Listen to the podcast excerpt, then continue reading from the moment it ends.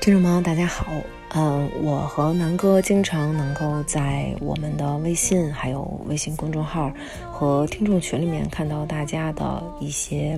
留言，可能都说了很多关于自己工作上面的事儿。嗯，尤其是这几年吧，然后受到疫情的影响，那有些听众朋友可能他们暂停了工作，也有的人可能收入减少了，还有的人面临着失业的危险。那我们还有一些年轻的听众，他们可能刚刚出了校园，走进社会，面临的是就业压力非常非常的大。那我们也录了这样的一期《王说》，呃，回忆的是我们这些人初入社会时候遇到的一些困难，可能是从校园走进社会的一些不适应，然后初入职场时候遭遇的一些不公正的对待。那这期节目呢，我们几个主持人都非常非常喜欢。呃，我们有不少听众朋友说是非常有共鸣的一期，有的人听着回想起了自己初入职场的遭遇，都哭了。那么这期节目真的非常推荐给大家，希望能够鼓励到大家吧。来公众号“发发大王国”收听吧。人生是問誰能料石頭他朝成翡翠。就是咱们平时老看电影那种，香港律师戴白头发那种，或者说什么那个国外那种，律师能起到一个力挽狂澜的作用，特别出彩。咱们中国这个法庭上有这么戏剧性吗？嗯，很少，而且咱们国家也不会当庭宣判，所以一般情况下不会有这种特精彩的场面出现。那是一什么规则？因为老看电影里都是只说服那个陪审团，对吧？那个是美国法律啊对对对英美法系是这就样嗯是我完全不太懂中国这个，像你刚才说，就是当庭不宣判，那是大家各说各的，说完了以后，回头你们再跟法官去后头开小会商量吗？是这事儿吗？不是，咱们国家是开完庭之后，如果你对你当庭陈述走完程序之后，最后有一个答辩嘛，然后答辩之后，你会，如果你觉得你还表达的不够充分，或者你针对争议焦点还有想说的，会提交代理意见，书面的代理意见。一般情况下，法官不会在私下跟律师沟通，除非他想帮你们调解，或者说有一些比较专业性的问题，法官他可能需要跟你沟通，他会单独给你打电话，不会说再把双方律师都叫来开小会。那最后的决定权的话，还就是在法官对，是的，哦。嗯法系不一样，咱们是大陆法系， 还一个是海海湾什么海洋法系海海洋洋法系，不是，咱们是英美法系和大陆法系。嗯然后现结在合中国呢，因为在大陆法系里我们有一些变化，所以现在我们慢慢提出了新的观点，叫社会主义法系，哦咦就是我们哦单独的社会主义法系。其实实际上最开始我们沿用比较多的是大陆法系的东西。嗯对，嗯，大陆法系就没有陪审团，而且我们也不是判例法国家。但是为什么说现在是嗯社会主义法系呢？就是我们虽然没不是判例法国家，判例法国家什么概念？比如像英美，我前边有在先的判决了，相同的事实、相同的法律关系得出来的这个结论，我后头就要沿用，它就类似于像法条和司法解释的这个意思，就是它就是这样规定好的。我们有类似事情的时候，我们也这么做。就往上套，对，但是实际上以前我们不是这样的，但是现在呢，慢慢的我们会有一些借鉴，比如说去年最高院就出台了司法解释，要求同案同判，嗯就是嗯类似的。因为咱们国家就是地方法院吧，这个水平就不太一样，就是不能说错，只能说法官对一个事情的理解是有偏差的。嗯所以慢慢我们也在调整，就是我又不是英美法系，我又不是大陆法系，我们是社会主义国家，所以我们现在就强调慢慢中国转变特说色的社会主义法律，这么嗯这么说确确定能播出去啊？嗯，没问题，哎，我觉得还行吧，我没也问题就，就怎么了？我一正经中国共产党员，就能说反党的话吗？那不能 够，那在那儿就是为了说服法官而已。也不能这么说。我觉得啊，咱们这期的焦点先不放在这块儿，就是下回咱们有机会专门单独说一说这个法庭上的事儿。嗯，今天他要再这么说，我可能得起立了。奏中华人民共和国国呃歌开庭我们也不奏国歌啊，，不奏哦，国，不奏。国歌啊，为为什么要奏国歌啊？但是我看都得起立是吧？就是法官进场的时候会起立，而且那种一般都是有有录像的，就是大部分我们没有这一项工作，就是没有大伙这连一起项立都不起啊！对，法官进来了，咱就赶紧开始。法官有时候一天排四五个庭，就没有时间， 没有时间起立。哦法官是不是一进来的时候都得说：“哎，坐坐坐坐坐坐坐。 不是问题，法官进来的时候，一般我们也都没站着，哦所以他可能啊也免掉了这个说都坐的过程。不是我我我想插一句问题，就是咱们也不介绍，就直接就开始了是吧？现在嗯可能啊可能是该介绍一下了。可能是，我觉得可能也不用太介绍了，要是一姓什么，咱们就可以 开始不今用再天介的绍，主无题了名。律师，就是说无好名听了律师，江湖行走江湖的，你知道吗？那那不不，哎那也不是对。接下来的这是我们一个律师朋友啊，小刘儿，嗯，哎，小刘儿那个神交已 久，我是我台的法律顾问，主那播太荣幸了，你就是他平常他是咱们台的法律顾问，但是真遇上事儿，他是谁的法律顾问呢？小刘儿， 那必须是大王的法律顾问， 那高低不能帮别人。 所以就把孩子全都判给南哥呃，了。不是，你知道这个最关键在于哪儿？在于我们有一个群，然后我们在讨论这事儿的时候呢，因为我我跟小刘有微信，南哥就说我也加一个，嗯说万一回头那个万一回头有点事儿啊，万一回头有点事儿用上呢，小刘直接就给他玩一句说没法接俩代理人， 哎，就是只能选到 不是，这是法律规定还是？是的，真是不是？就比如说，呃，说我先带了，呃。大王的案件，实际啊上我不能再接同一个案件里被告，我们所的律师也不可以，这是法律有明确规定的。个人的案件这种概率其实很低，像公司案件会比较多，就是你不能有冲突。是你这一辈子都不能再接了吗？呃，也换所就可以了吧？嗯、换所是可以，对，哦就那不是就同一个律所。你就多注册几个律所不就完了？ 就是人家是比较正规，不像你两边吃那种是吧那？那两边吃吃的才香 呢。这个律所不是说注册律所，就是咱国家注册制律所是有规定的，也是有要求的。你要有最低人数限制，然后包括一些手续上的东西，还是挺繁琐的。而且你以主为要那么是容易呢？就律师这行当里头，有没有鄙视链啊？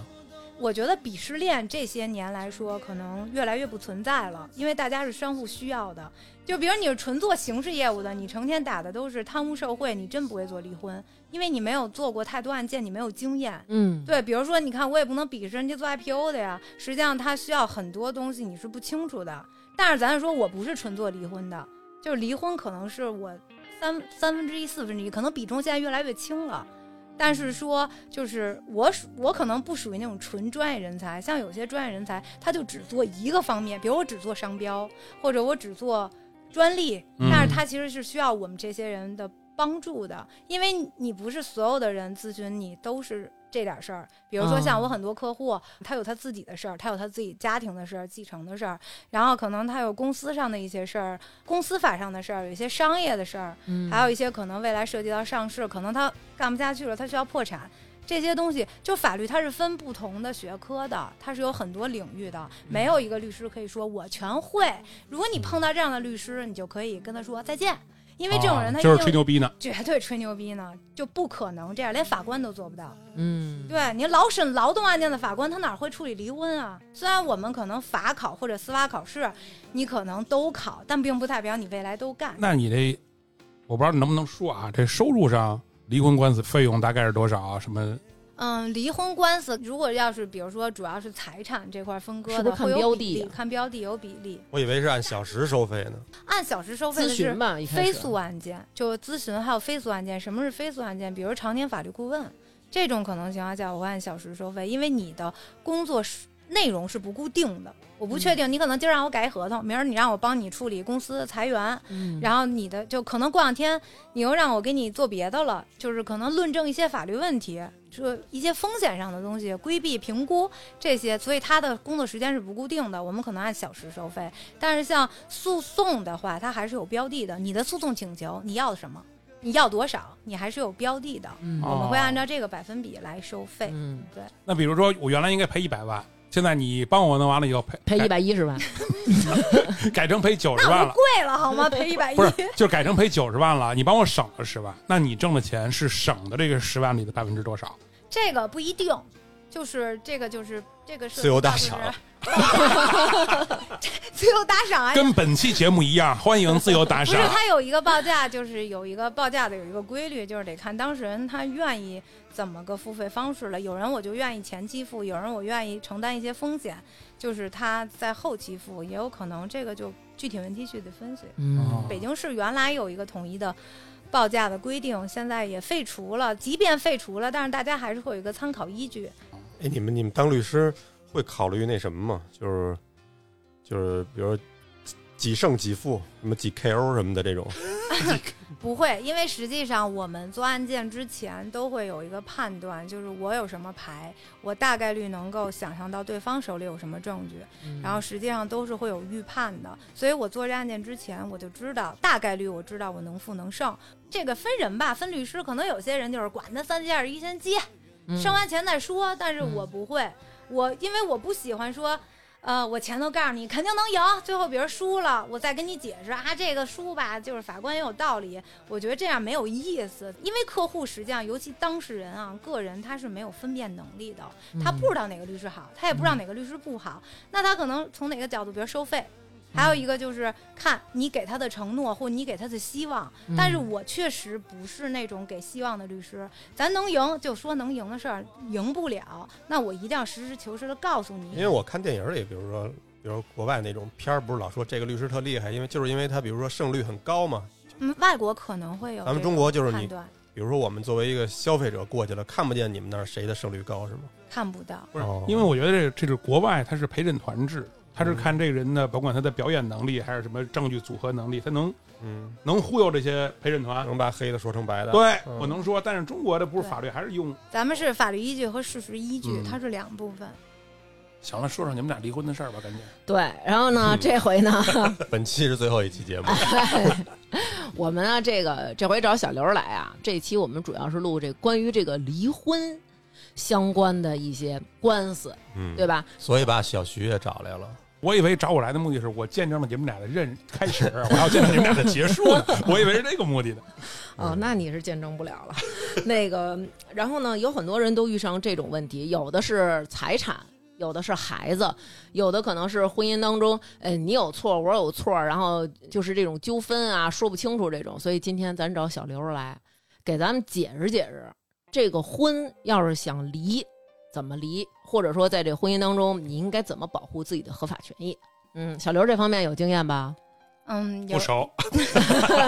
嗯，没有。 自己没有，但是客户就是还是会有一些这方面的经验。就是刘律师来之前，我还做了好多功课哎，呦，嗯是吗？真的，就难为是你好了像只有中国的法律是，就是离婚是能特快就能结束的，就能出结果的，咱们现在不是有一个一个月冷静期吗？一个月可能全全全球小时候都不是听罗永浩说那个没有拉斯我问维了加斯最短的我特意问了帝国主义的同事，哦没有没有快速离婚通道，有快速结婚的，哦不一定非要到教堂，有见证人就能算你结婚，哦，但是要回到中国来，要拿着那东西去哪儿做什么公证，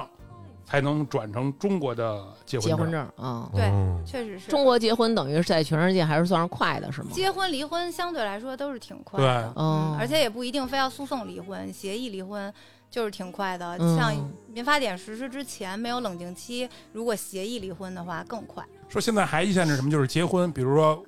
在国外啊，嗯对，比如过三个月还是过多长时间才能再次结婚，嗯，中国就是我上午离了，下午就能结。哦哦是？ 吗？对，嗯，确实没有限制在这方面。因为我们身边也有很多朋友都离婚了，嗯，都离过婚，然后甚至于有的可能离好几回婚，基本上大家都是协议离婚，好像就觉得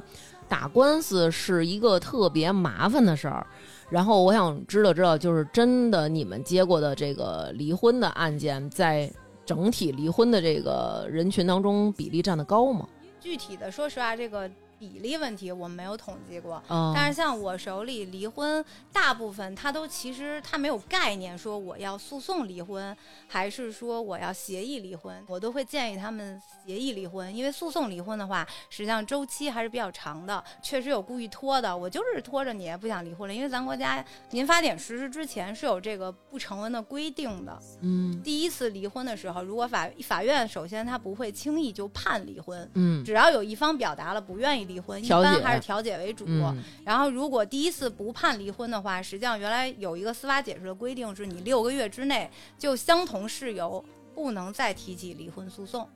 比如说南哥跟大王，南哥出去， 我只能这么举例子，没关系啊，我说的都是事实。是，嗯 我就 是操，就是比如南哥出去找了一个找一李娟儿，嗯对吧？然后南哥可能可角儿，对， 南哥就为什么非得找这名儿呢？真是的，好这口儿。真是就，好娟儿，嗯就是比如今年一月一号嗯，找了一个，然后大王发现了，然后离婚，嗯离婚，法院说再你们再冷静冷静，再想想。嗯，好，这半年之内，南哥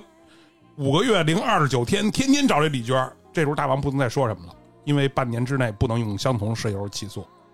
嗯，是，但是就是你说这事儿吧，它有一点极端，因为如啊果说大王发现南哥找这个李娟儿的时候呢，只是嗯找了一次，那确实判不了离婚。嗯法院也是那种怎么着劝和不劝分那种，而且我觉得这个问题，其实你就说错了。如果我在今年一月一号的时候发现他找了李娟儿，姥姥就拖着他，为什么对我要跟他实际离啊女？的不会再我为什么要跟他离？我为什么要成全他？对，哎呦，南哥，那赶紧吧，你就剩 对吧？其实就是一次，很少有人就说因为这一次就说行了，那我就怎么着了。嗯，那这样的不就变成这出轨无罪了吗？这个问题实在真的是太太有有必要说了，出啊轨不会导致净身出户，除非他自己愿意，否哦则是没法律上是不会直接判定他净身出户的。因为是这样，就是出轨这件事儿呢，它本身是一个道德问题，它不是一个法律问题。除嗯非说你重婚犯了重婚罪，那是另当别论的一件事儿，嗯，不犯刑法，嗯也不犯民法，它是一个道德层面的问题。嗯净身出户就意味着我挣的所有钱都要归你了，实际上它是夫妻共同财产。如果嗯说在这个时候他不是选择净身出户，法律是不会强制性净身出户的，因为它是哦违反公平原则的。嗯那你不能在法律上就哎你就净身出户了，你就完全的没有任何的权益了，只能说损害方首先你能够提出损害赔偿，你可以多分财产。那这个比例，对对对，我也想问这比例。例。比如说我跟南哥在一块儿，然后南哥出轨了，然后我们俩现在有夫妻共同财产要分割。那比如说分割的比率是呃受害方六，他四还是三七？就是有没有这么一个开？这个不能就是这么。就是粗暴简单的就是比例分，这是还要商量看的吧对法官要综合考虑这个财产双方对他的贡献是多大。就是说都是夫妻共有财产，比如说我有一百万存款，嗯那有多少是我挣的，有多少是我老公挣的，他是要分哎的。这也得分啊。对，当然你了如果是这样，如果你是协议离婚的话，那当然是你们双方自己达成一致就行了。你愿意都给我也没关啊系，但是是我还是比较相对客观的，因为我不会认为说对方出轨了，所有责任就都在出轨一方，对，不一定，真的不一定。尤其实践中复杂的情况非常多，嗯有不是这样的对方出轨了就全都赖对方，嗯还是会有很多因素的。对，大家会认为好像要用法律去惩罚这个道德层面的这个时候，你就得给他加棒。比如说，在我的观念里，我认为，比如说你随地吐痰，这就已经不行了。或者说你你在地铁里占座儿，你这就已经不行了。其实这都是道德层面的。但是如果你要是用道德去治理一个国家，或者说治理这些百姓的话，那就不合理了。每个人对于道德的这个底线是不一你样说的。的是礼法和法律嘛？对，吧所以我觉得其实可能我们从道德上，我们是希望施害的人他能够获得一个惩罚，付出一个代价，但其实，在法律里边还是比较公平公正的，吧？相对来说还是公平。对这期可千万别让我妈听见，我啊妈、听见给你急了，跟你翻脸了，当时 对，因为他妈就是和我一样，都坚定的认为过错方 就是应该让他滚蛋， 就得住水泥管子，让他。住水 住水泥管了可太狠了。是不是走到你们那儿的已经都挺撕破脸的了，就不属于协议离不了？不不，就这么说，我处理的协议，呃，在离婚诉讼之前解决掉的事儿，远远比离婚诉讼要多太多了。嗯如果已经决定好离婚了，他反而不希望这个事儿牵扯他那么多精力，而诉讼是一个非常挺耗精力的事儿。诉讼是在你认为协议离婚解决不了问题的时候才会启动诉讼。对哦大部分人不会一上来就选择诉讼离婚。嗯首先，他自己也不具备诉讼的能力，他有有有很多。呃，很多当事人他甚至我不知道我应该去哪儿诉讼，我去哪个法院对 对解决这我也个不知问道。题。对，对，但咱说，咱先说协议离婚。协议离婚无非就是四点，最主要的就是意思表示，就是你真的是想离婚，嗯你，先想好这个事儿。其实大部分当事人来找我们的时候，有他的会没想好吧都对，。很多都没想好，他只是一时，比如说发现出轨了，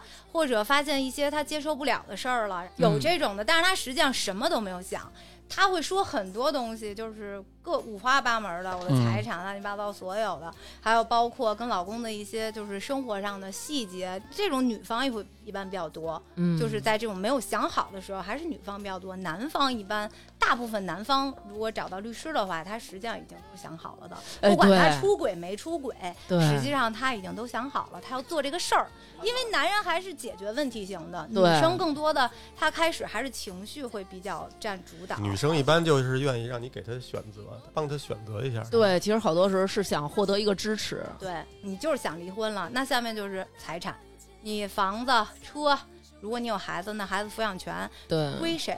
那嗯抚养费是多少？嗯那未来探望权怎么怎么约定？大额的孩子的开支要怎么约定？这些细节，包括如果双方有贷款或者有其他共同债务的，那你的债务怎么分割？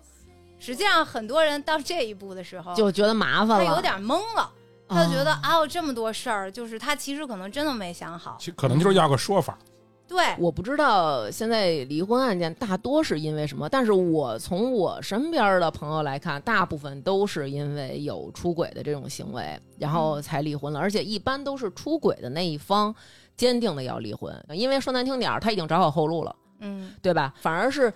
我没从来没有想过怎么样，而且忽然面临着你在外边找好了，你要跟我离，其实我是懵的。那我想问问刘律师，比如说这个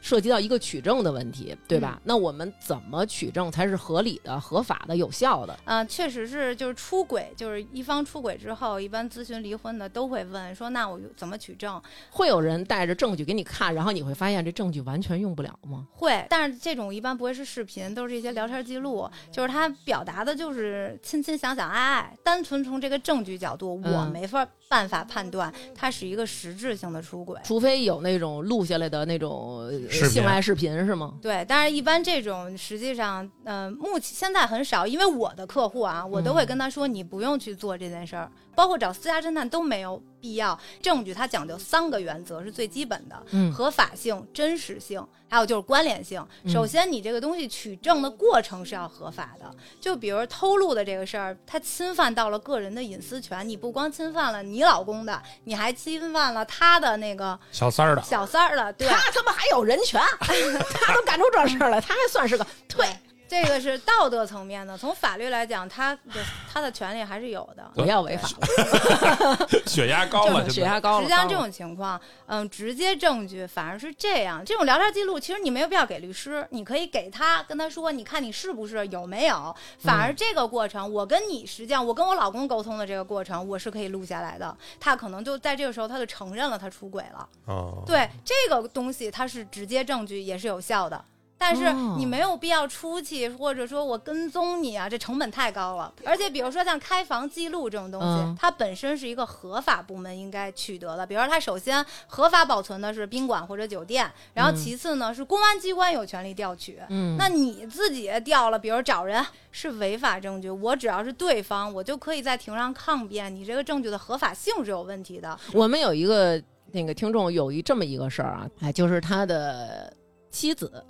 然后出轨了，然后出轨的方式呢是和别人去开房了，但他怎么获取了这段性爱视频呢？是他从网站上看那种小片 儿嗯看到的，应该是酒店有那种偷拍的，呃，哦针孔，对对对，针孔摄像头。然后他们这种通常的情况下是会给男生打码，所以女性没有打码。然后在看的时候， 嗯忽然发现眼熟，对女主角很眼熟，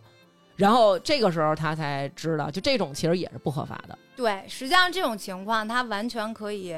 呃，咨询律师，然后让律师申向法院申请调查令，然后我去公安机关调取这个开房记录就够了，甚至不需要获得这个视频，哦，这个就是合理合法这样的就是证据合理了。合法的。掉了开房，我在里边斗地主呢，不行吗？那我调来这个你的开房记录了，啊至于你是斗地主，你还是干嘛，这是你得证明的东西，我不需要证明你在里头干嘛。啊，你只对要告诉我，对，显然大众理解的开房记录应该不是斗地主。对，这就是为什么德普那个案件的律师可以那样说，原因就是这样，因为证据很明显，就是正常人都能听懂他在撒谎。那你说这我我真有开房斗地主的时候，那你你这话我觉得不可信了，我觉得不如把你媳妇儿叫来，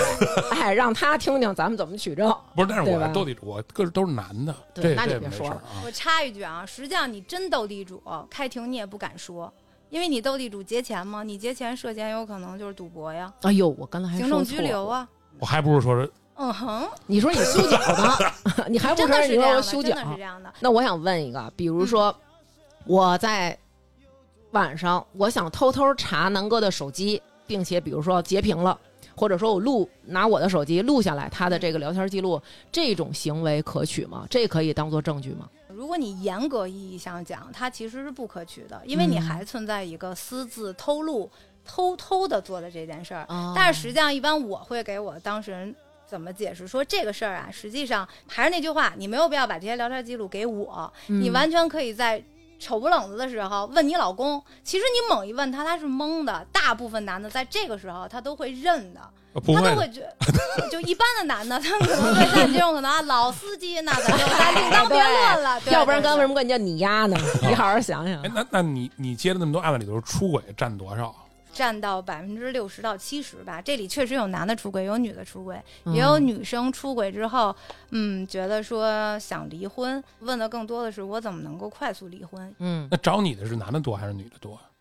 嗯，一半儿一半儿吧。听起来就是说，就算有一方出轨了，也只能是说以道德这样谴责一下，然后让他感觉自己有点自责，然后让他同意能多分你一些财产。对，啊嗯，法院只是说在你们俩协议的基础上偏向这个受害方一点儿，对，有一个损害赔偿，你可以申请在离婚的时候同时申请损害赔偿。嗯，就是我可以说要钱，因为呃，如果你一点儿对方出轨的证据都没有的话，实际上第一次诉讼的话，对方就说我还有感情，我不想离婚，我还是对我的家庭非常有感情，对孩子、老婆都有感情。那这个时候有可能第一次离不了婚，但是如嗯果你一般有出轨的证据的话，法院他可能会过多的考虑一下，那感情确实破裂了，不是嗯说你一方表达说你不愿意和你愿意这么简单了，嗯更容易离婚一些。除了刚才说的出轨，还有哪些能认定为这俩人真破裂了呀？嚯，小刘，我得好好跟你 处，真的。你看他咨询问题都已经咨询到多细节了那。我也想知道啊，比如说那种什么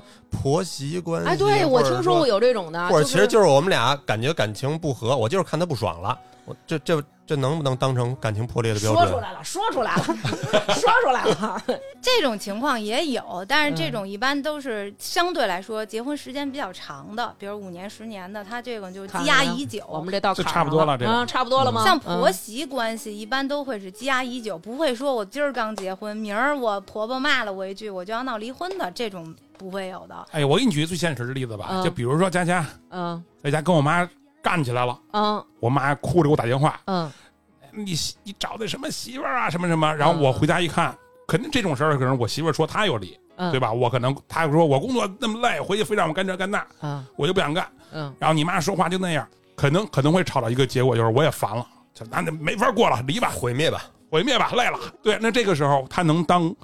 我离婚的一个核心的一个，不可以啊，因为我身边就有这样的例子，就是说因为婆媳不和，或者说他对我爸爸妈妈不孝顺，他怎么怎么样。但是其实对方可以提出反例，比如说我跟你妈共同生活十年了，平常你妈吃喝拉撒，你妈穿的这些衣服什么的，这不都是你媳妇儿置办吗？那你媳妇儿说这些都是我孝顺的理由，那法官就可以调解了。也许这只是一次激化对，的一矛次盾。矛盾。对呀、嗯如果你单纯拿一个就是婆媳关系一个点作为你们夫妻情感破裂的话，这个实际上是很难的。对你回头这么着，我把佳佳微信给小 刘，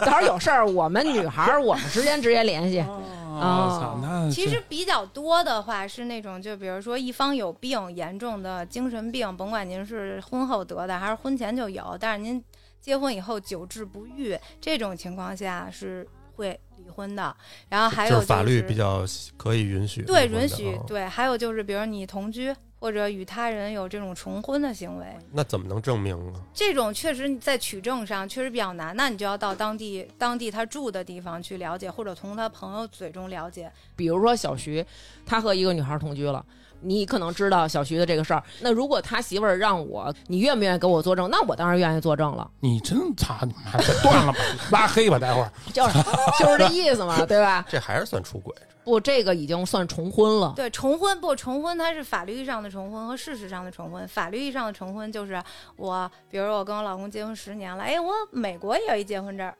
那其实在中国就不可能有重婚的，现在不可能，但是以前有可能，是因为以前就是不哦联网。对，不是所有的。的东西都在网上有显示，以前会有，比如说像那种知青。那些年。哦，还是会对有这种对对情况，对比如我在老家有一个结婚了，可能对有张纸，对，然后我现在我多少年之后，哎，我在上海我办了一结婚证儿，那太实际多上了，这这个对是对这种那如果我跟小徐领了假结婚证，我们俩是有生一孩子，这种是不是就算事实婚姻了？这肯定是事实婚姻，就算重婚了都他妈生对都孩有子事了。实了，啊？对。嗯那比如说啊，我有朋友这样的情况，有个朋友是吧？对，呃，这肯定是朋友，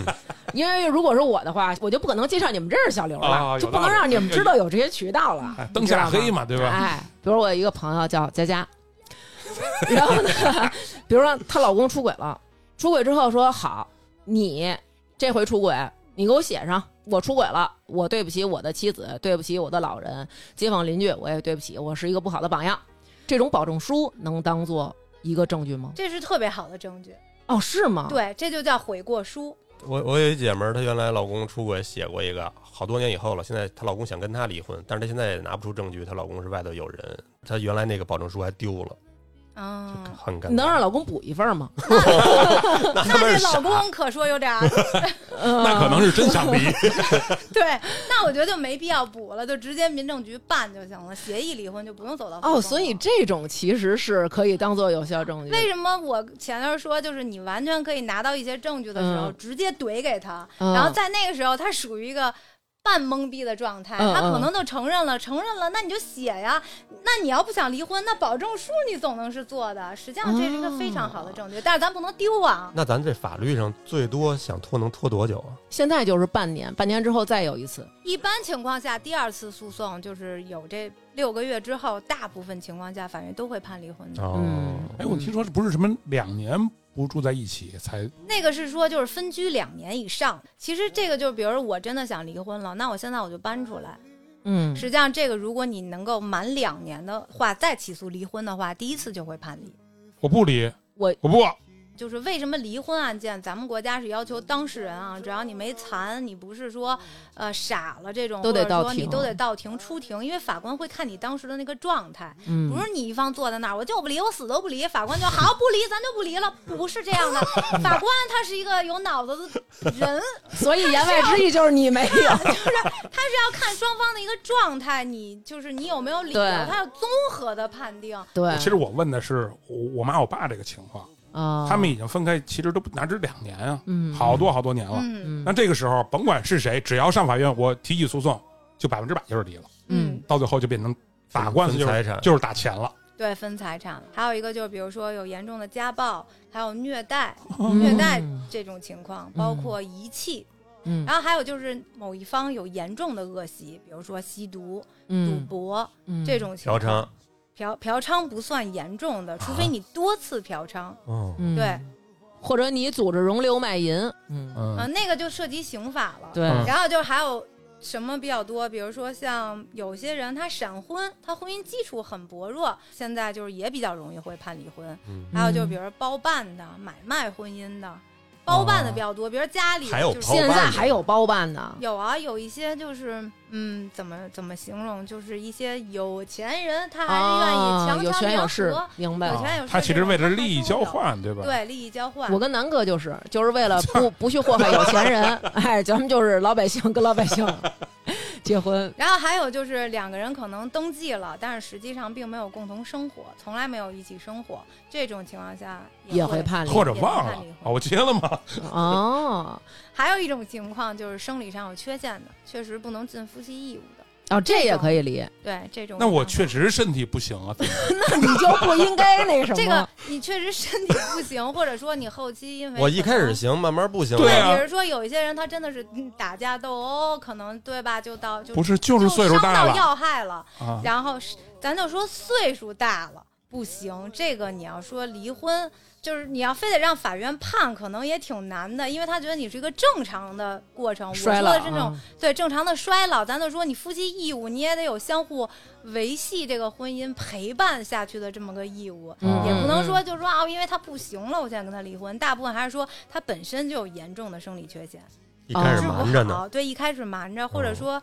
有这种就是我可能就是哎，我没想过将来不要孩子，然后但是你结了婚以后，发现这个人他生不了孩子，但另一方他又非常想要孩子，这种情况下也是会判离婚的。刘娟儿她妹哦那就行，刘娟儿她妹结婚以后发现老公有一弱智症，人家俩人没想，是不是？对这种，但是这种就是我妹夫不是弱智， 就是首先当年在在因为她学习不好学习不好，开了一弱智证，好像什么中考能加点分儿什么的，啊哦还是怎么那着？那就不是真的嘛，就是对你实际上不是我说的这种。如果你走到诉讼了，就是说你承认说一方就是你你主张，哎，他有毛病，他有生理上有缺陷，那实际上你要拿出一些证据。对，那我问一问题，比如我现在外边吃饭，我见义勇为，我、嗯我看人别人欺负人，我跟人打起来了，打起来之后，然后把我鸡鸡打坏 了，操嗯嗯那么露骨吗？说的对，就造成了我有一些生理上的缺陷。嗯，嗯，那我想跟他离，可以离吗？对，咱们说的是走到诉讼离婚的阶段，对实际上你是可以以这个理由离的。但是那你要道德谴责这一块儿，共同的朋友不得说你这是这种情况你们俩完全可以就是协议一下，就是说咱咱俩不离，但是你可以跟别人去那什么去，不就完了吗？中国法律是支持这种开放性婚姻的吗？中国法律不支持，但是咱们双方之间就是签一个东西，或者咱们双方之间在咱们之间是有效的，只要你不损害第三人的利益和法律强制性规定，比如说你不能违反刑法这这种强制性规定，实际上是可以的。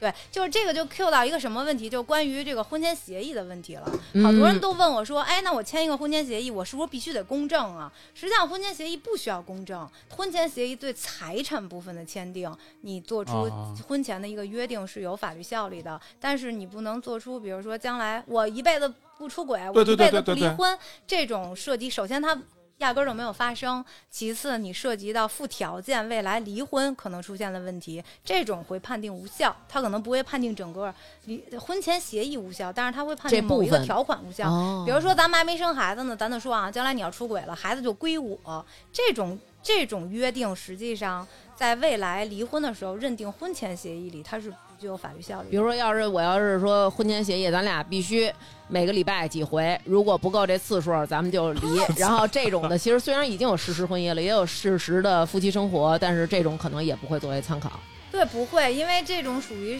就是类似于就你属于你要太多了， 就是限制次数和你告诉他你以后不能出轨，出轨得离婚，它是一样的，它有点限制人身自由。明法律上叫忠诚协议，实际上是在司法实践中也是会被认定为无效的。也知道你的爱只能那么少，我只有不停的要，要到你想逃。泪湿了枕头晒干就好，眼泪在你的心里只是无理取闹，依偎在你身后，是我一辈子的骄傲。原来你什么都不想要，我不要你的呵护，你的玫瑰，只要你真真切切爱我一遍，就算虚荣也好，贪心也好，哪个男人对爱不自私？不奢望，我不要你的承诺，不要你的永远，只要你真真切切爱我一遍，就算虚荣也好，贪心也好，最怕你把沉默当作对我的回答。你的回答。这个婚前协议可能一般都会写什么呀？比如说，我跟南哥我们俩人结婚了，结婚之前，嗯呃，你的车是号码是多少？我的车号码是多少？这个车是你的、我的，都是婚前财产。然后房，比如说我爸我妈掏钱的，然后掏的首付，然后这个房是写这些，还是直接写以后怎么分？你要是写到这样，这婚还结得了吗？很多人都是会这么写的吧？是不是？其实这主要集中在那些富富豪跟女的结婚的时候啊，或者什么嗯，的。也不一定，就是富豪出现这种婚前协议比较多，因为他为了保护他以及他家族的这个财产啊嗯嗯嗯，会有，然后另外还有就是这种。比如说我自己，我婚前我就是有公司的，像我嗯有朋友，人家就是女强人。然后我嗯自己本来就有公司的，那我选择结婚的时候，实际上我可以接受我未来挣的钱跟你一起花，但是嗯我可能并不愿意将来我这个公司发展更大了，我的嗯增值部分全都跟你嗯，一起嗯作为共同财产分割。嗯对，这会有这种情况，所以大家会选择在婚前签婚前协议，关于财产性的，更多的是一些增值部分，比如嗯说我未来这个股权会有增值，比如我这公司上市了，嗯那这个利益实际上是很大的。那我们结婚前约定了，这个就是我的，将来不管因为什么原因，不管我们的婚姻存续如何，实际上这个都是我的，跟你没关系。这种情况下是很多的。那比如说这个，我觉得这个房子呀、什么车呀这些，其实可能你也许婚后你会有想侵占的这个念头，或者说到离婚的时候你想。多呛点儿走，对吧？然后对，就是你可能会有这种嗯想多占点儿便宜这种，反正也离了，对吧？不拿白不拿。有没有那种就是咱们想不到的协议？因为这个钱啊、房子呀、车、存款这些可能都能想到，有没有那种奇怪的彩礼彩礼怎么分啊？有些会，有些人会把这个彩礼作为，就是说，就像类似于定金的这个概念，对，就是哦就是约定说，哎，不管咱们将来结不结婚，或者嗯咱们将来处于一个什么婚姻状态，离不嗯离婚，彩礼我都是我都是不退的。嗯但实际上，彩礼这个实际上咱们国家是有明确的相关的依据的，就是法律规定的。嗯就是如果没有结婚的话，双方没有结婚，这个彩礼你是要退还的。哦就如果没有登记是要退还的，哦如果登记了但是没有共同居住，在离婚的时候你是可以要求把彩礼返还的。那怎么能哦证明我给的这钱是彩礼啊？就是最好就是不要给现金。而且彩礼这个东西，一般你都是给对方父母的，而不是给、嗯有一些，比如像，比如像北京会有这种情况，就双方结婚的时候，哎，我给了一笔钱，然后嗯那你们小两口留着自己用吧。那这种嗯情况下，那你可能这部分费用最后你就做成共同财产吸收了，就是可能都用掉了。哦嗯对对，那你也不能最后说让人退，实际上因为你最后自用了，真正的彩礼它实际上还是给对方对方父母的，嗯对男一般是男方给女方嘛，都是给对方父母，还有女方给男方的吗？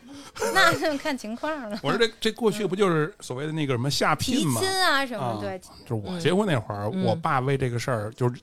我咱家那边的规矩，嗯得我们家人亲自去，啊，那这很正常，就是嗯对必吧须我爸开着车去到他们家干这提个亲提个亲嗯，干这个事哦哦儿哦。那拿着那个这很正常。我们当时有他也也是两边父母得见正式见个但面嘛，但是这对个吧算算什么呀？这算婚前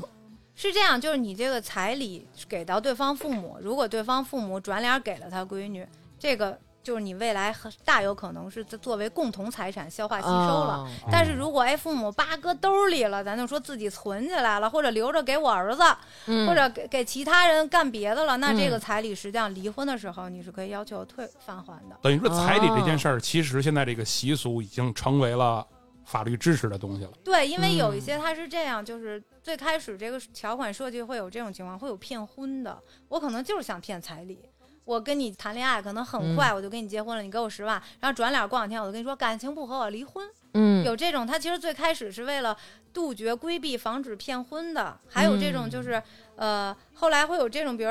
贫困的那种家庭或者农村啊，这种情况会比较多。说我真是砸锅卖铁为了我儿子结婚存一笔钱，实际上他已经影响到这一整个家庭的生活了。哦对，实际上那这种情况，如果你真结婚了，作为父母，那我也就认了。我为了我儿子娶媳妇儿，我为了脸上有光，各种的。嗯但是如果你真说，哎，离了，或者压根儿就没登记，那这个钱肯定是要退回来的。对，我觉得人家考虑还是挺周到。有没有什么奇葩的？就是比如我们想不到的婚前协议呢？规定乱七八糟的有啊、吗也有婚前规定一些，比如说什么将来谁遛狗 啊，什么将来 将来谁做饭呀、谁做家务啊，就类似于这种。这法律支持啊！这法律不支持，哦好好就是好就是，但是法律有一个大前提和大原则是说，你双方签署的这个东西，首先你不能违反强制性法律规定， 嗯再一点呢，就是说你不违不不损害第三人的利益，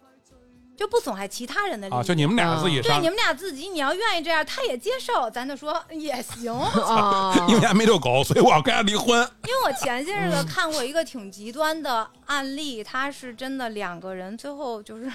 会分这个，就是在离婚的时候会、嗯会分这个狗，对，哦会有这种情况。但是最后那个案例，那个案子，法官最后就把这块儿甩了，因为他们不具有人身属性，就是法院不想管这种事儿。对，哦，除了遛狗，还有更奇怪的吗？就有那种，比如说就是丈夫夜不归宿，然后咱们要约定说，你一天不回家要给我多少钱，五天不回家要给我多少钱，会有这种所谓的空床费的这种约定。反加班儿，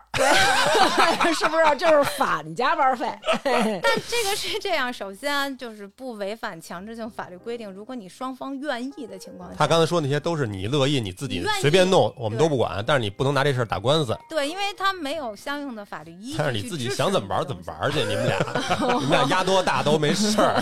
那你接的这个人里，真有拿这跟你说的，我们俩签了这个了，他得给我多少钱？真有这样的人啊？也有，但是我都会跟他说，你就这个东西，你就你就跟他自己说，你这样，我刚开始签的时候脾气可够好的，说那个晚上晚回家了还得按小时给你结账。我啊操！我说这太胡闹了。其嗯实真的，这真的，其实也不能说胡闹。他要真结，你就让他现结嘛，你干嘛还等到说离婚来咱算一啊笔，陷阱，我操！你更狠。 一个一个 Excel 表这么多年，你一共六万块钱，咱就说也挺麻烦的。对对你陷其实阱。而且就算这个东西啊，咱退一万步讲说，这个东西你真能拿到法院上说，那你得有依据啊。他哪天哪点，那你怎么证明嘛？证据它是要有证据链的。麻烦，那你还得哎有相应的记录，那不是在屋里是吧？咱都弄一钉钉，到底对我刚才就想说，打 卡每天指纹打对吧卡弄一，个钉钉。但我建议啊，如果你想要空床费，那就现结。就是你想五百，他容易出吧？你要让他出六万，他可能就不愿意，他对也没有。对，就是我晚回来，你要我我扣我钱，我嗯早回来了，你给我吗？不给啊！你早回来是正常的。胡闹。对，咱们既然涉及到这个，聊到这个财产了啊，其实可以说说，比如说这个房子，比如是我爸我妈全款给我买的，我们俩结婚以后，将来他是板儿分不了，对吧？那如果要是比如说这房子是我爸我妈掏的全款，呃不掏的首付，然后我们俩一起还的贷款，将来他可以跟我分贷款部分，是对吗？，是的。这啊怎么啊，分但是呀这有一个问题，就是说，前提是咱们父母在出这个首付的时候，你要有一个明确的意思表示，我是单独赠与给一方的。比如说，大王的爸妈买的嗯出的首付，那嗯我要在买的时候，我就有一个相应的承诺，说，哎，这个首付我是给我闺女的，那这个承诺是以什么方式呢？书面的还最是好是以书面的，啊用公证吗？不需要公证。但是但是这我觉得这事儿也挺伤感情的，从人情上来讲是吧？都都离婚了，打到这地步了，还有不是什么感？他说你一最开开始啊一开始怎么嗯一开始啊？我我跟刘娟结婚之前，我妈先玩这么一个，这这这一下就埋下了一个对婆媳这是不我和觉的种得子。这个就是就是咱们就是虽然说用君子小人来说不合适，但是其实就是防君子不防小人。如果我给你这钱了，你们俩好好过，那这钱这房不还是你们俩享受吗？如果我给你们了，然后比如说你是想骗婚骗财产的，又或者说你们真的感情不和了，你就是要离开我女儿，你就是要离开我儿子了，那我这个钱其实也保证了他是给我的孩子的。那有那种我还知道有那种例子，比如说那个结婚要房本上多加一哎，不在你说一到点名儿儿了。有这种，就比如说，呃，现在咱俩徐，咱俩结婚了。那我得要一承诺，就是因为我我担心你跟我结婚以后过多少年以后你给我甩了，或者你你你跟我分了，那我怎么办？你把房本上加上我名儿，这房嗯子可能它已经存在了，加上我名儿，这种怎么分？这种加名的，现在实际上司法实践当中是有不同的观点的。嗯，主要的有两种观点，一种一种观点就是认为，那实际上他加名儿，他对这个房子没有任何的贡献，嗯那么这个房子就应该判定为是他婚前财产。嗯那嗯，另外一种呢，就是说，实际上你在加名，你选择加他的这个过程中，你已经认可了你对于他的这个赠与行为，那未来他是要作为共同财产进行分割的，但具体什么比例还得要看情况。比如我这房子现在现在嗯这房子值一千万，嗯然后我也加上媳妇儿的名儿了，嗯他要离婚就是分百分之三十，嗯然后我给他三百万，嗯嗯，我没有，那就是双方看，比如说他说我要这房子，那他就给你七百万。对，那你要这房子，那你就给他三百万。这就是如果你你们没，个人的如果事儿双方了都没有，那好，我们把这房子作价拍卖。那刚才你说这个两有那两种情况，两我种觉观点得。两种观点，那现在到底是哪种按着哪种走的呀？其实这两种都有，嗯啊现在就是不同的法院、不同的法官，他根据其他的情况，就是因为你不是单纯的，他比如他要考虑你，比如说加名以后，你可能在半年你就离婚了，嗯那实际上如果咱就说这个房子要哦，给你一半儿或给你三分之一，其实都存在一个公平问题，显示公平的问题。对，所以实际上，你不能说这两种观点做出就做出两个不同的结论，它哪个法院是错的嗯，它不存在错的，嗯，他是不是也可能也会考虑看刚才说的，比如说谁出轨的问题什那么的？肯定是就是啊综合他综综合考虑，法院做的判决都是要在综合所有的情况下，最初得出一个结论，说那你应该分多少。嗯，对那就就如果没钱，就房子就拍卖。所以我说离婚，实际上双方都是会有损失的，对而且对于很多男的来说，可能损失会更大，因为咱们国家现在离婚在于财产分割这一块儿，更多的时候他是考虑到照顾子女以及女方的权益。嗯，对，因为咱们国家还是很保护女性利益的。哦，那咱们现在既然已经讨论到这个这个这个照顾孩子这方面，咱们现在可以讨论讨论孩子了，嗯，就关于比抚养权的哎，问题比如说。我听人家说，好像是这孩子是一岁以内，如果要是夫妻双方要离婚的话，孩子肯定是归妈，是吗？两岁，两咱们岁现在是呃，按照最新的这个民法典之后的规定，是两岁以内，嗯大概率他是在哺乳期，是原则上由母亲抚养的，嗯，就是除非说这个母亲她有严重的疾病，嗯，或者是有比较严重的恶习，或者说吸她。毒什么之类的。对嗯吸毒、赌博，或者她比如说她还有那种情况，说她长期的在服役，在监狱服役这种情况下，才有可能监狱叫服刑，啊服服役刑是去另外一个部门儿， 对吧？你这 个，嗯，对口误口误，嗯，对，然后这种情况下，她可能是会那两岁以后呢？两岁以后，两岁到八岁这个阶段，原则上是不改变孩子原有的生活习惯。就是孩子跟谁，对孩子跟谁，比如他一直跟着就是爸爸爸爸多一些，或者跟着爷爷奶奶住的多一些，那现在不改变生活习惯，那可能会给就是男方可以给到男方，男方会带。还有就是、就是考虑呃，就是两个人这个经济能力，包括这个教育程度啊、家庭氛围各方面。嗯，八岁以上就要听取孩子的意见了。哦，就是八岁以上，就是孩子到庭了，对孩子到庭，啊法院要把孩子的意见记录在案，他我会问你想跟谁。哇塞，这你遇上过吗？我觉得这对孩子好刺激啊！ 好刺激，不是，我就说那种精神上那种刺激，就是你让多他妈他折磨呀！亲眼但是嗯目确睹，啊实会有那种情况，就是说以前，但我没有遇到过八岁以内的，一般十几岁的上初中的比较多。嗯，就是有过一次，他实际上，嗯，会这种，就是父母还没离婚呢，就是妈嗯妈也说你将来跟我，然后爸爸也说你将来跟我，都上初中了，爸妈还想要，这孩子学习应该还 行啊，应该是那种你能不能跟 他，就一般是孩子会出不不会让他一直参加庭审，他它是有一个环节说，那关于抚养权双方自行达成不了协商一致，嗯那么现在我们就要问一下孩子的意见，法官只会在这个时候把孩子叫出来，嗯然后你在庭上说你想跟谁，就当着双方父母。其实对孩子来说确实挺残酷的，对对，确实是，但是嗯没办法，那是百分之百考虑孩子的意见，还是占比啊？也是嗯，百分之七八十考虑孩子的意见，哦但是还会有一部分，比如说想就是孩子说我要跟妈妈，但是妈妈可能不富有就是那么好的抚养条件的时候，嗯比如有的我们那个案件就是他妈实际上是有抑郁症的，哦法官还是把孩子看判给了爸爸，对，会有这种情就即使孩子说我要跟妈，老对法官也会综合对考，虑，因为对法官他的首先的原则是一定要对这个孩子的身心健康是有利的，嗯，整个环境生活环境对于孩子来说是有利的，跟收入挂钩吗？抚养费跟收入挂钩儿，嗯一般情况下是百分之二十到三十，就是如果有固定收入的情况下，嗯那就是月收入的百分之二十到三十。嗯如果有两个孩子的话，最高不超过百分之五十，因为嗯你也得保证这个人能自己活着，对他人家、嗯嗯他能嗯有一个正常的那生活。有那种，比如说，这是夫妻双方都不要这孩子，确实有，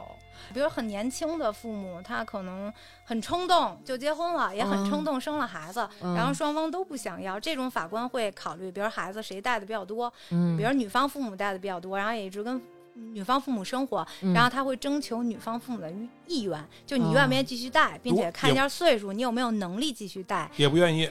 嗯，一般一般他们的父母不会这样隔代的可能嗯是隔代的他可亲能会 的，愿意，他能接受，他就会判给女方。如果说真说极那么极端的情况，全都不愿意的这种情况下，法官就会愣判，就是他就会判。冷盘陆盼说特可爱，还有就是说他会有猜什辈么儿？，嗯扔鞋，现在有一些就是轮流抚养的这种情嗯况，嗯扔鞋太胡闹了，把哥把鞋脱下来，再把地儿走。哦，就是说，比如说在他们家待一段时间，在他们家待一段时对间，抚养费就是轮流。其实这种轮流，我是给当事人出过意见，是因为他们双方都要，嗯两方都要，但是争执不下，然后那个就是法院会。怎么还沉浸在扔鞋里呢？你没事儿吧我？觉得扔鞋这个画面， 就是我会跟对方，我会跟就是两方，就是会调解，对会双方调解说咱们能不能接受轮流抚养。对，但有一些有一些人，他其实要抚养权，我就是想要抚养费，他真的不是多想要这个孩子。啊，我们家这种情况，比如说这孩子本身也不是我的，嗯南哥要是争的话，嗯，法院也可以判给他，哦，也确实以，可以判给，就是你愿意养。但是男孩可能会跟着南哥的可能性大，咱就说，如果大王要俩闺女，嗯他要争，这个法院会考虑其他情节。嗯啊可能不会，因为你们之间没有这个血亲关系。万一南哥要是个变态，这个哦后头会很麻哦烦。是这会考虑对这么多呢哦，但是刘娟儿太欺负人了，她说是让俩孩子归我以后，还得让我跟孩子 姓，不是 这是不是有点太这是欺因负人为了？当时你提出来的，当时他跟我这么说的，他说那还还他可以当时是这么说的，他说行，他说行，他说那这么着，俩俩儿子都归我，然后咱家所有东西都是你的，然后我带着俩儿子走，我净身出户。我说那行，然后他说那但是我这也说不清楚道不明白，对吧？我我姓张，他俩姓陈，然后我们一块儿过。我说那你不行，你看能不能改一个？是不是有点太欺负人了？这就说怎么说，就如果 看你愿不愿意。对南哥要愿意，这个法 你 看看法院人不管、你看人小刘。刘说了，对，确实是，可能法官私下里就说：“哥们儿，行，能 处，可以。”对，确实是说我我扔鞋都没想到、 啊，这么多年能办你这么一案子，确实是。哎，真的对，微信千万别。对。但是这个就是说，这种微信它将来就是也能反悔。我呃我们俩我们俩这个结婚的时候，我把我之前的存款给她了，这个回头要是说我们俩离婚的时候怎么算啊呀、呃，结婚前就把，嗯那你这属于一个赠与行为啊！而且你把这个钱，这是亲姐们 儿，就是好好处一辈子。还有就是这个钱你给到大王了之后，其实婚姻存续期间，实际上更多情况下可能会理解你是共同财产，对呀、你能分走一半儿 哎，那我我问一种极端情况啊，嗯，就比如说，你又套自己了，我说南哥玩了一个什么贷，我贷了一百万，嗯咱这就叫说到共同就是债务问题了，这啊就是、就是下一个问题，就也是一个离婚里最主要的问题。嗯债务问题主要它的原则是要看你是否贷的这个钱用于共同生活。嗯我是贷了一百万，可我全赌博了。那实际上你这个其实跟大王他就没什么关系。比如说嗯我贷了二十万，我这二十万，哎，我都用在家庭共同生活上嗯了。比如我买大件儿了，我买房了，或者我买车了，或者我创业孩子算都吗用了。创业也算，这种情况也得具体问题具体分析了。嗯嗯，对，那不你一说，定了。还有你说你赌博，我赌博，我现在是我现在输了一百万，但我前面我还赢了呢，赢了我也给家里了呀。你得证明你之前挣了的都是用于家里的，而且你赌博这个事儿，你本身先就拘是你一十个五天再啊 说。啊 而且你赌博这个事儿本身就是一个恶习嘛。那嗯我就是可我要离婚的情况下，那你就考虑对方实际上他有一个损害赔偿在里头，没准儿更多。你属于过错方嘛？你严重的赌博和吸毒这种恶习是一种过错，嗯，那还有这种情况，比如说我跟南哥，我们俩人儿，他想跟我离了，然后呢，他就想，哎，我得把我这钱从大王那儿要回来。比如当初我给了大王十万块钱，现在我跟小徐签一个协议，说小徐我之前借了他二十万，那个在我们俩婚姻存续期间，我管小徐借了二十多万，那这样他从我这儿，我最起码得帮他背十多万。就这种债务，比如说我我不知情，是不是我就可以不用跟他一块儿背？啊、他是这恶个。意的写这种欠条儿。如果是婚后签的，那你借的这二十万干什么用了？嗯它的资金流向是什么？它干什么了？假冒一个借款协议的话，实际上你是没有一个资金来往的转账的，对吧？嗯，就是徐哥他也没给他二十万，就算他给了他二十万，那你得证明这个钱是花在共同生活上的。啊，证据这个东西，就是你如果是真的，实际上你是说得清的，你是能自圆其说的；如果你是嗯假的，你是说不清楚的。嗯，对，明白。我之前有那个朋友遇上这种情况，就是对方不给孩子抚养费，嗯，就是拖欠，然后不给不给钱，然后每次都是说呃我没收入，嗯没收入没班儿啊、连那个吃瓦片儿都没有，就是家待着，纯靠父母给我钱花。嗯，但是呢，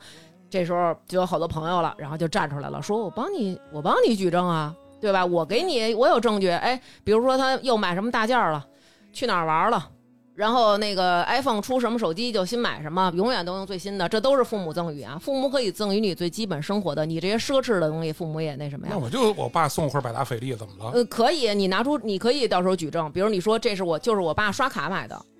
你要证明这个钱是父母的，就说白了，就是像大王说的，你爸刷卡给你买的， 嗯而且你还没有长期的给你爸大额的转账。比如说你没事儿给你爸二十，给你爸二十，那凑多了，咱爸也确实能给你买一块表。对对这种情况，他也是不允许的。而且比如说，就是这种诉讼当中，实际上你说你没钱，你要是证明的，你也要证明的。比如我证明你有钱，那我肯定要调你的银行流水，是你的一个收入啊证据。还有一个，我我银行流水，它不光能看出你收入，也能看出你的消费。嗯通过你的消费，也能看出你有钱没钱。嗯，我们我们俩现在这个有这播客怎么分到时候？你是真想了，你是真琢磨这事儿了，张思啊咱这楠。不是瞎聊吗？真琢磨了，不是你，咱俩现在就是该分的这点儿你都分了。你先想想，你这个哥之前给我转的存款怎么分，然后又问孩子怎么分，然后你紧接着又问这个，这个嗯播客这个东西，你肯定是有收入的嘛，嗯就是还是看你这个收入，它有一个就是按照年平均收入或者同行业的标准，不不对，不是这意思，嗯就是你想全 要，不是不是钱的事儿。 比如说我们俩离了，嗯我就不干了。然后这个公司未来哎上市了，播客上市了，嚯，那你就你等吧，嗯，那不是我就先甭甭管这问题是什么啊嗯，南哥真是上心上心了，上心了，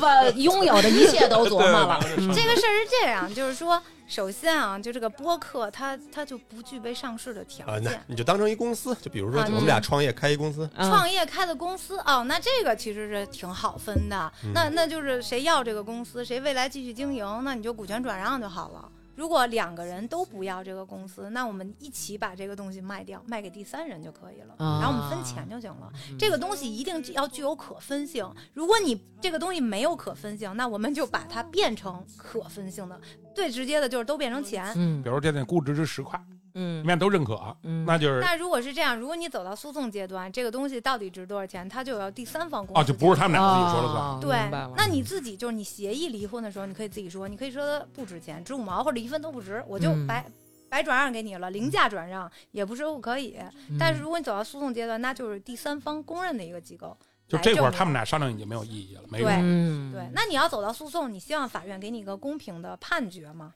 公嗯，相对公平啊，咱就说没有纯粹意义上的公平。离婚真的是好累，我天！其对实吧对很多人他不愿意离婚，也跟麻烦会有很大的关系，还有就是是会有损失的。我有一特殊的问题，就比如说我们俩已经离了，嗯突然有一个人告我，但是这个事儿呢是发生在我们俩之前结婚的时候发生婚姻的。存续期间的，对，那这会儿怎 么办？那他是可以作为共同被执行人，他不一定说诉讼当中法官不会把你的前妻列为这个共同被告，嗯但是可能在执行阶段会列为共同被执行人，一起来偿还这个钱。对，哎那要是会有这种样呢情况，哎呦，感觉南哥眼睛都亮不是了。啊，真南是南哥真是走心了，真是琢磨嗯真了，是走心了琢磨了。要不，哎，要不，待会儿我把南哥微信删 了吧。主要就是说呀、这个这些问题就不可能是短短这么几天琢磨出来的。就 是这，哎对不对这就是刚琢磨出来的，刚这琢两磨出这来的两天没琢磨出是来。哦是是是是，我们都当这么说，来是是说吧，，是就是我们俩离了，嗯，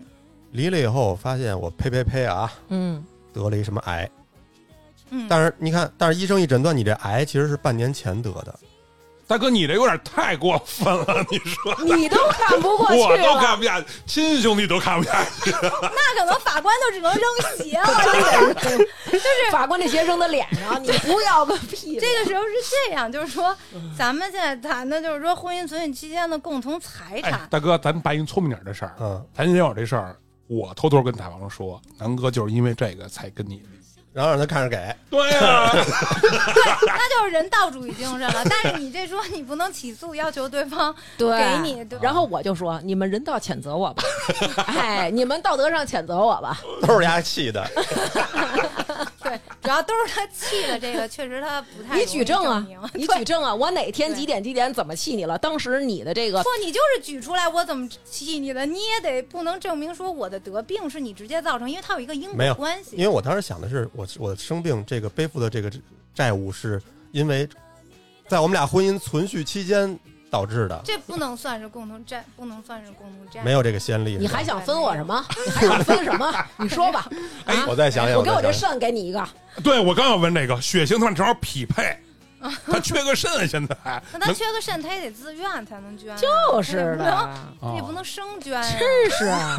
对，这我觉得到时候法院就扔鞋子行了。咱就说，到时候我就跟法官说，法官您扔鞋吧，我觉得这事儿咱俩管不了。我跟你说，你要是这样去告我去，法官都得乐不了。是南哥这确实太混那就借着他刚才那说，我们俩结婚的时候啊，我捐了他一肾，嗯，我离的时候怎么分这肾？不是，那你结婚前捐这肾，那你是自己自愿的。咱就说这种东西，它不能，它不能作为就是一个物件儿或者做成钱。大哥，为你我也回结实。 为我活一下，哟，我牙都硌上了。哎呀，那咱就卯着劲的活吧我我啊！大哥，你这是要人命的意思！我操，我把肾给你，把肾得还哎，你我。听见了吗？这哪儿他妈结婚呢不？是南哥多确想实了走心了，走心了，走走心心了。家家里没有什么可再分的了吧？应该哎，我确实遇到过这种情况，就是嗯两个人就是结婚挺好的，就关系至少男方觉得还行。嗯然后结果呢，他们就是孩子嘛，两岁了要买个学区房。嗯然后本身呢，双方住的是男方的婚前财产，是男方嗯自己的房子。然后结婚之后生了个孩子，生完这个孩子呢，就是考虑到要买学区房嘛，那就说为了享受这个政策嘛，政策的嗯优惠，那就说因为不是首套房了嘛，那所以就说那咱俩离婚，离嗯了婚了买房，然后呢房子还要写女方名字，因为一个就是还有一个。那个就是登记的问题，嗯嗯然后要就说白了就是优惠嘛，啊有一个政策性的占便宜，嗯然后结果呢，那俩人商量就说，那咱俩离婚。那但是这首付款我怎么给你啊？因为女方实际上没钱呀、就至少没有那么多钱嘛。你要买个学区房还是挺贵的。嗯对那，男方呢是这样说，那我离婚的时候写一离婚协议，嗯然后呢，这个三百万的首付款，我作为一个什么钱？作为一个就是给你的经济补偿，嗯就给你离婚的一个补偿。嗯然后孩子抚养权也归你，因为要以你的名字买嘛，嗯因为咱国家你要买学区房，孩子上户口是要跟这得个所在那对个所地儿在这个要锁锁定嘛，这个嗯绑定在一起嗯。然后呢，大家都这么商量的，商量呢，然后就离了，离了呢，这女方也顺利的买了房子，然后这首付款呢，男方也确实给了，给完之后呢，女那方真离了，啊，对，女方她就不想复婚了，因为男方说，那咱们就是房子，因为他是过了一年之后嘛，嗯你拿到产权证儿了以后，那咱就复婚吧。然后这女的就不太愿意复婚了，嗯。然后钱我也是不可能给你张楠，你的。听听，你还跟我算计呢？你如果跟我离婚，你流落到社会上都是这样的姑 娘，你知道然吗？后孩子呢，也肯定是不给，对方就已经不跟他谈了。哦然后结果后来呢，这个等于男就是这变相让这男的净身出户了。对变相净身出户了，而嗯且还是男方并没有以为会离婚，然然后结果后来男方就找到我们，但是这个案子我们还是诉了，因为实际上首先这个离婚协议它不存在一个我真实的意思表示，嗯咱们双方真实的意思表示是卖房买学区房，而不是说我真的想离婚。嗯那既然现在就是已经造成这种事实离婚的一个状态了，嗯那我接受离婚，但是这个钱三百万你要么还给我。要么呢，这个房子作为夫妻共同财产，我们是要嗯分在割分割的，嗯对，包括孩子抚养权，我也是要争的。嗯对，然后但是当时一审的时候，我们实际上是胜诉了，嗯因为实际上有大量的沟通的证据证明双方，包括还有父母的证据，都是能够证明大家实际上是为了买房的，嗯这个才是真实的意思表示，而嗯不是说离婚。但是现在有很多人，就是可能之前为了钻空子，比如说离婚买房，或者离婚办什么户口，或对者怎么对怎么对着的，对这种转来转去的。其实你在一开始的时候就是要想好，因为你终究是离婚了，就是有风险。对对，就是的有风险。你对可以保证你自己，但你不能保证别人，永远是这样。对对，而且有些人他可能谈离婚的时候，他就是我们奔着一个目的去的，我们嗯通谋就是为了买房，嗯但是他可能离完婚以后觉得，哎，就还挺好，对，对，那个时候就想法就变了。对。 那你能说他错了吗？对好像就也没有。你看，比如说，就是为录一期节目，聊聊。但是有的人 他就真跟你按离婚那么走，对吧？其实他看起来是好好的在屋里剪节目，一剪剪到夜里三四点，但是他心里是怎么想的呢？其实还是想玩游戏就。录一期节目，他的思想就转变了，对不对？我剪的时候还得好好 听呢。而且你说多坏呀、对吧？之前转给我的钱，作为我们夫妻共同生活的钱，想要走，还想跟你这儿搞债务，今后得病还想找我不说，还要把我儿子也给带走。还得改姓陈， 这他妈可不是我 占便宜，怎么了？这可是大姓儿， 老张也是大姓儿。怎么感觉小姓儿就应该 就能改似的？哎，对了，说到这个改姓儿，其我实他妈这想个改，我爸我妈也不愿意。那不一定，这是个人意愿。不是意思 是跟你爸你妈一块儿。我去，没你们这么欺负人的。你妈就不用改了，刘是一个很好的姓儿。不是，我就说这个这个问题，比如说啊，我跟徐哥结婚，我们家孩子一个叫徐一，一个叫徐二。哎，现在我跟徐哥，我们俩人分了。我现在跟南哥，然后我想让我们家孩子一个叫南一，一个叫南二，可以吗？可以啊，可以，不是说不是说必须得只能改姓我的姓儿，不能改姓另外一个人的姓儿吗？不不不，没有这个规定。前些日子我跟我我儿子特别是我儿子跟我说的，说妈，我想改姓儿。我说为什么呀？他说我就是想改姓儿。然后我想当时想的是，你还有什么可以选择？姓刘、姓张，就这俩。我儿子说我想姓李， 我说为什么呀？为什么呀？咱就是说，我儿子说我想改名叫李白。我说你算了吧哎你，。那我再问一个问题，他他如果他就这种情况，他要改姓，他需要征得孩子生父或者是不需要，呃，他改完姓儿之后，该付抚养费的那一方还要付抚养费，因为他改姓儿并不影响你跟孩子的血亲关系，所以你该抚养还得抚养，就是改姓李你也得养。他不到十八岁也可以改。可以。哎呦，到不到十八岁都可以啊，改，等于说改名那件事儿跟他那个没有改任名何儿改关系。姓儿没对，关跟系没。有关系。有人就会就就真的会问说，那他姓儿都改了，我还得给抚养费吗？确实得给，因为孩子是你的，他姓什么不重要。对，那有什么情况下是肯定不让你离的吗？有，比如说像，呃，女方怀孕，还有女方这个呃分娩，就是生完孩子满哺乳期一是吗年内对啊哺乳期内，还有就是她终止怀孕这个六个月之内，男方是不可以提离婚的，女方可以，女方可以。再有一个极端情况下，男方也是可以提离婚的，就是什比如么，说我跟南哥，我们俩人是婚姻，然后我怀孕了，这孩子是小徐的，对这两天网上不有一个那个特牛逼的一个事哦儿，啊，生了仨孩子，生了仨闺女，十六养了十六年，都不是那仨没一个是自己的。那其实这个男方他是可以提出损害赔偿的，他是可以提出损害赔偿，并且我要求离婚，我提损害赔偿，我提精神赔偿，包括我这期间对你的这三个孩子的抚养费，实际上我都可以不承担。哎，我问一句，军人归你军婚啊，归你归你管吗？军婚是归他们那个军队的那个，如果你要调解，也是让军军队调婚解吧。不不不对，他首先是军队调解，然后他会有一些情况，你最后也可能走到诉讼。军队里会有一些什么政委啊什么的，当然咱也不是说人主要干这个的啊，但是人那绝对能给你聊明白了。对你可能接很容易，明儿扯这儿也一样，民政局扯这儿，但是你可能离起来会比较麻烦。而且还有一个问题就是说，比如说咱俩结婚，我是军人，如果你出轨，我立刻对就告你，你是破坏军婚，对你破坏军婚是要负你们俩刑一事块责儿都要任负的，刑事 责任。就是有破坏军婚罪，对三年以下有期徒刑。嗯，好悬呀、干嘛？李娟是军人，啊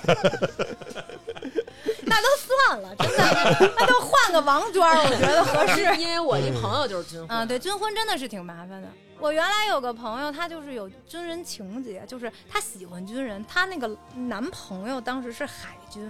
然后她挺上头的，就是啊漂亮啊帅啊，咱就说嗯白白的那一套穿上也挺挺唬人的。后来我们就劝她说：“你再想想，因为我这个姐们儿吧，她多少有那么一丢丢的渣。”就是我不怕男方出轨，我特别怕他出轨。 但是我说你这种你同居没关系，咱就说结婚，那你可想好了，未来你犯罪的概率还挺大的。对对，其实咱们这个这个婚姻当中啊，导致这个离婚的原因有很多。刚刚小刘也说了，可能还有这个家暴问题。其实这个咱们我们准备单聊一期，因为案件太多了，对，其实我也有好多想咨询，对吧？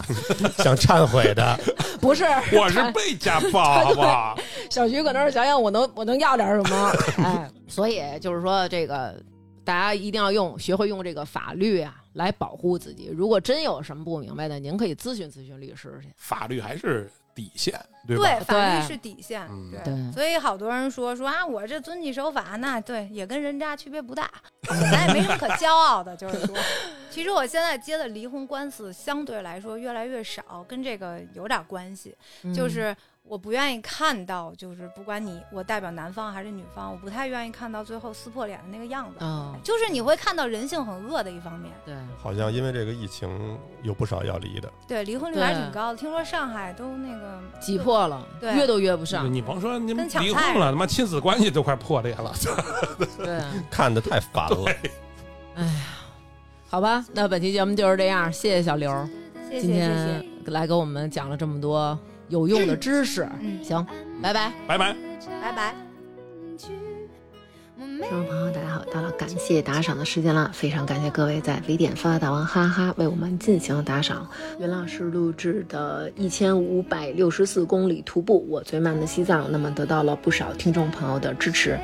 如果您没有听到您的名字，不要着急，会在之后陆续感谢的。为我们打赏的听众朋友有行得稳、站得住、后场村一棵树、刘杰、王子、窦根发、庞博、长大勺、唯唯诺诺、窝囊废、二白是真白、唐坤、向全世界、安利、李一桐、杨博、米米、赵宏哲、黄天来、张科、丁小命、皮卡多、药王向您安利口崩片、林云刚、只喝精酿的大老虎、苏苏威、左一啥时候来呀、为王说打 call、李阳、师彤、张俊伟、苏磊、王小小、周大姐、王星辰、李宇、木刀君、李梦、永远支持南哥和大王的鲸鱼、一朵，祝徐明明幸福每一天、Rock 十六、陈欣欣、吉祥、小满。袁雪、党月、雷雷、吴晨、郭、大王姐姐加油更、冲游戏、宋女士、寇然、巴中姚军、苏立文、贾小丽、辛思远、蒋小维，就是大萌萌 YP、宋耀玲、陈晶、张馨月，这次差点又忘了打赏和徐明明贴贴的小曾，才发现怎么老念我大名，又唱诗人泡泡、张英雄、宋宋宋、杨飞、尼斯康、情非得已，谢了福，好久没打赏了。赵诗迪、陈晶、蜜雅、饶小四四四、金属熊、吉普没有车、秋秋听大王节目七年了，一一大南暗月、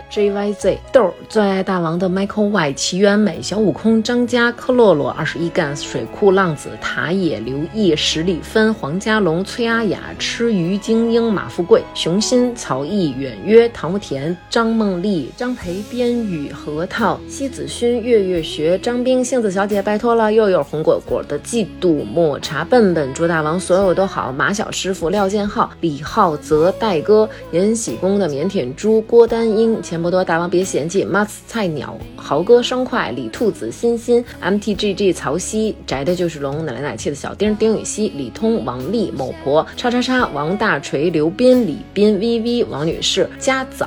魏建义、康夫家的小小静、张琪、蜗牛、德彪的奇妙冒险、大白白、王一、梁先生、iPad 最爱大王、傻了吧唧、农夫山泉有点甜、吕丹、车飞、糖蒜、桃子酥、桃子姜番儿、王萌、大大泡泡卷，谢谢大王、大白、思南、卓妹妹、底玉佩、瑞恩、琳琳、徐图图、Bambi、李东、狐狸子、王超、高数不高，还没来得及听，先赏为敬。爱你们，爱大王的皮皮、张敏、小明君、司女士、王琴、杨洋、徐肉干、陈迪、刘月、栾然、长角的狮子、Miles Morales、黑色奥尔菲、曾老师、明明喜爱、苏。十三少张静、孙思雨、快嘴讲讲哇，我好帅！郭郭、黄瑞、猫里个猫、天天没名字、陈雪是你们 OK 够江琪想去娟儿姐和姐夫家过暑假，林一家期待袁老师河北，崔玉、陈呱呱、大熊大爷、元气张、乔一木想当摄影师的魏医生永远支持这一家子，于老师最爱大王的撸啊撸，DC、Susie、罗修、大王姐姐加油更，玉如也想去西藏，张欣思玉、宫长日饶子晓、海伦王有才、林月、某某口小雨。耶利、阿伟要逃走，苗苗、王先生、浩威、杨云佳、王小花是条狗，姚美丽、王怡、Z Z Z、大梅忒靠谱、张喵喵、雪燕、老六、狂吠鲨鱼王、东直门、刘铁蛋儿。那么，由于还有之前打赏没有念的，所以我们念的不是全部的打赏名单，非常感谢大家的支持。